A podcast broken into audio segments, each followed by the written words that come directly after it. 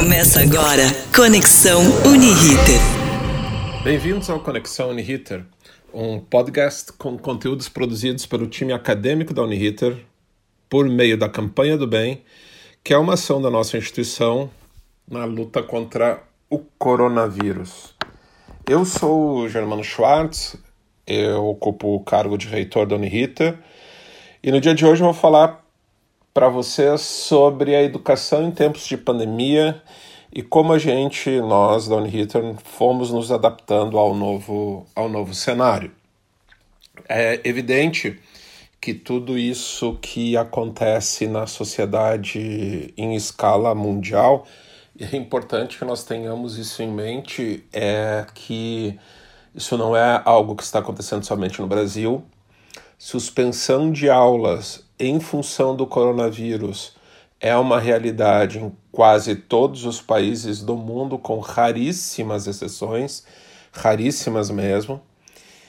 E houve nessas, nesses países dois tipos de solução para que o problema da pedagogia, da didática, do ensino universitário se adaptasse aos tempos do, da pandemia do coronavírus. Primeira delas é a atitude mais simples, anormal, aquela que condiz com uma certa conformidade com o estado das coisas, e ela é simplesmente a suspensão das aulas com a recuperação dessas aulas em um período posterior. Esse tipo de solução no nosso país foi adotado por algumas universidades públicas, nem todas, diga-se de passagem, e mundo afora, nas universidades públicas também. Mas será que é esse o, o, o espírito da nossa instituição? Entendam que simplesmente cancelar as aulas e as retomar em período posterior, que isso traz uma série de consequências, inclusive no desenvolvimento pedagógico dos nossos alunos, no processo cognitivo. Afinal de contas, para além das consequências óbvias, calendário esticado, invadindo o próximo ano, em pleno verão, certamente haverá uma condensação de matérias, de conteúdos, que uma distribuição sequenciada em semanas tem uma maior vantagem do que um adensamento dessas aulas. E aí, o, a partir dessas premissas que eu estou conversando aqui com vocês, eu posso dizer que uma das grandes questões que nos colocaram foi: suspendam as aulas ou continuem as aulas. Continuar as aulas de modo presencial é uma impossibilidade absoluta, por uma razão que me parece bastante óbvia, tanto para os alunos que nos ouvem, quanto para os colegas, professores que nos escutam. Qual é a obviedade? Sala de aula, por definição, é aglomeração. E eu nem falo da questão de se ter 300, 400 alunos. Não é isso. Em qualquer lugar do mundo, e creiam-me, eu já estudei em outras universidades fora do país, o espaço entre os alunos, não importa se são 10, 20, 30, 40, ou até mesmo em aulas de primeiro semestre de cursos de direito na Sorbonne com 600 alunos, por exemplo. Ou aqui na vizinha Argentina, que é cerca de 400 alunos no primeiro semestre. O espaço é muito pequeno entre eles. E a grande necessidade nesse, nesse pico e no processo de achatamento da pandemia do coronavírus é o distanciamento e um distanciamento de 2, 3 metros impossibilita, não é nem a questão física da sala de aula, mas é o próprio processo de aprendizagem. Afinal de contas, o professor quer circular, o aluno quer conversar com seu colega, e não é por outra razão que nos chocou tanto a imagem que veio da Coreia de várias crianças sentadas com aqueles visores de plástico, todas uh, protegidas com uma espécie de EPI, de uma outra maneira, evidentemente, sentadas lado a lado, quase que como numa repetição daquela famosa cena do Another Brick in the Wall, é, da música no filme The Wall do Pink Floyd, em que as pessoas ficam lado a lado de modo bastante idêntico e como se o resultado de uma educação pudesse ser idêntico. Nós nos desafiamos na Unhitter. E a primeira grande pergunta foi: vocês vão continuar com as aulas de modo presencial? Não, é uma impossibilidade. E a segunda, vamos cancelar as aulas? Não. O que, que nós fizemos? Nós migramos de modo imediato para um modelo síncrono de aulas. E a grande eh, indagação a partir disso é como é que existe uma rotina de educação? Como houve essa, essa, essa adaptação para esse modelo? E eu posso dar, a partir dessa pergunta, uma resposta dupla. A, a primeira parte da resposta é que a rotina mudou demais. A rotina. Muito embora exista uma rotina, diga-se de passagem, as aulas continuam sendo realizadas no mesmo horário, com os mesmos professores, seguindo o plano de ensino que nós tínhamos, mas o modo, a maneira, o, a forma pela qual os professores e os alunos também precisam se organizar, porque afinal de contas, em confinamento, ao marido que pede tudo a qualquer momento, aos filhos, ao seu avô, seu avó, seu pai, sua mãe, que necessitam de atenção e você estando em casa é realmente um grande desafio fazer com que tudo isso seja tenha um resultado prático para todos, né? Qual é o resultado prático disso?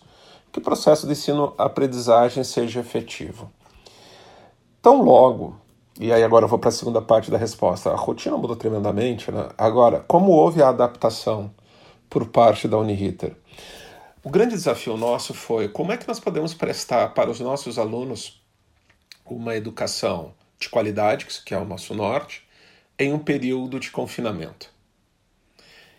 De um dia para o outro, nós fomos capazes de fazer uma operação em que todos os nossos professores e alunos, por meio do Blackboard Collaborate, pudessem ter suas aulas síncronas com uma série de fatores novos de aprendizagem que, no dia de hoje, eu posso dizer para vocês, tem representado uma grande surpresa para alunos e para professores. A evidência que vocês devem imaginar que é uma de uma complexidade, complexidade desculpa, atroz colocar uma operação dessas, porque desde TI, recursos humanos, comunicação, secretaria, todo mundo está fazendo a sua tarefa a partir de casa. Os professores já eram treinados e passaram a ter treinamentos ainda mais específicos. E eu tenho um grande orgulho de dizer para vocês, alunos da Uniriter, que nós tivemos um poder de reação muito grande. Em 24 horas a operação estava de pé e vocês estavam com as aulas, ninguém perdeu aula alguma. Logo no início, na, no primeiro dia da decretação aqui em Porto Alegre pelo prefeito Marquesan da, do confinamento obrigatório, a gente parou e pensou: temos tecnologia para isso ou não? Que investimentos a gente precisa fazer? Olha, alguns cursos você não pode transformá-los em aulas não presenciais, aulas remotas. E a verdade é que sim, o investimento para que vocês tenham o tipo de aula que vocês estão tendo agora, ele não é baixo, ele é bastante alto. Ele envolve desde a plataforma, a servidores, a investimentos de internet, a uma série de, de, de fatores bastante é, complexos e de grande custo. E o que eu achei interessante é que alguns cursos em que os alunos nas pesquisas sempre se posicionavam contra as disciplinas em modo EAD, hoje, nas pesquisas que já realizamos, estão bastante surpresos com o que é possível fazer por meio da tecnologia. Preciso dizer para vocês também que uma outra pergunta que veio de um modo bastante agudo foi dos professores. Mas, Germano, e a proximidade com o aluno? Eu tenho orientação, eu tenho estágio, eu preciso ver a carinha do meu aluno, eu preciso saber como ele está escrevendo, eu preciso ter o, o sentimento daquela sala de aula. A verdade, e aí posso dar um exemplo meu, é que de uma certa maneira, e como tudo na vida, a gente se adapta. Orientação. Eu tenho horários com os meus orientandos em que a gente faz é, os calls, conversa e vai fazendo uma outra rotina. Mando meus livros por PDF, escaneio para eles aquelas, aquelas partes em que eu gostaria. E as próprias aulas do mestrado é, em que eu leciono, a gente começa a dar de modo remoto. Né? Posso dizer, inclusive, que a minha filha, é, por meio de uma outra plataforma na sua escola, da mesma maneira vem tendo essas aulas e é impressionante como eu posso ver. Ela está em processo de alfabetização, é o primeiro ano do ensino do ensino é, fundamental. Como isso me permitiu, como pai, acompanhar isso e como eu vejo a organização metodológica da escola.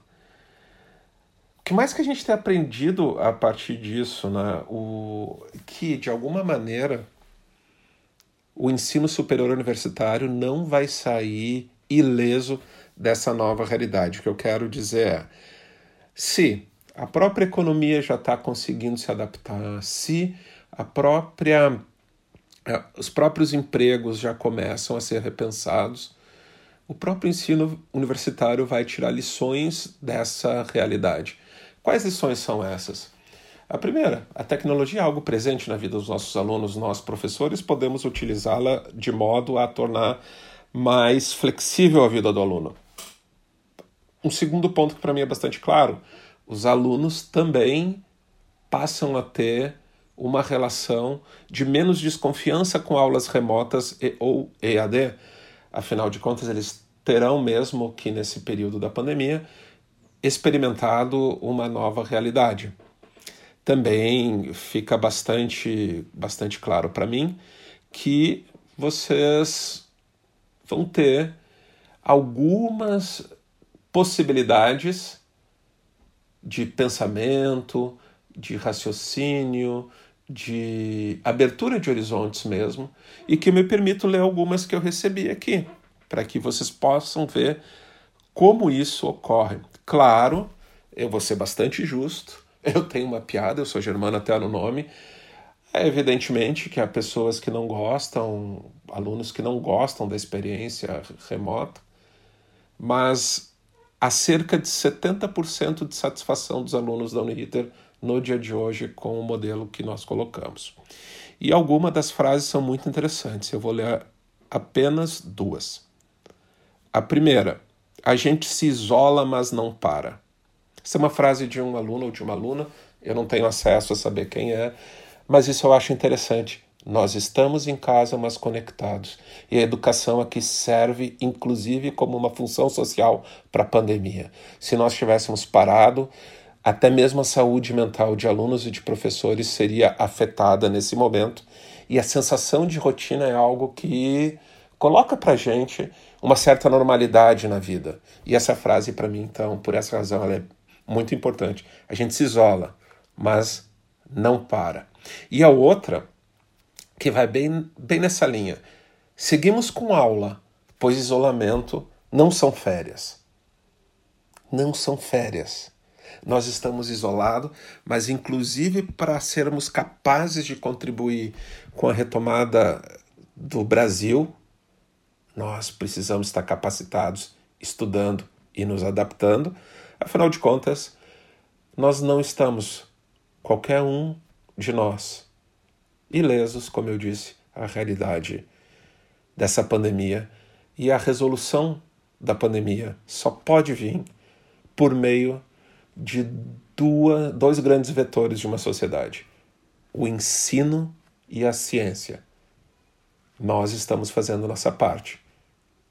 E quando eu falo nós, professores e alunos da Uniriter, o ensino como forma de superação da pandemia que leva a ciência à tomada de melhores decisões.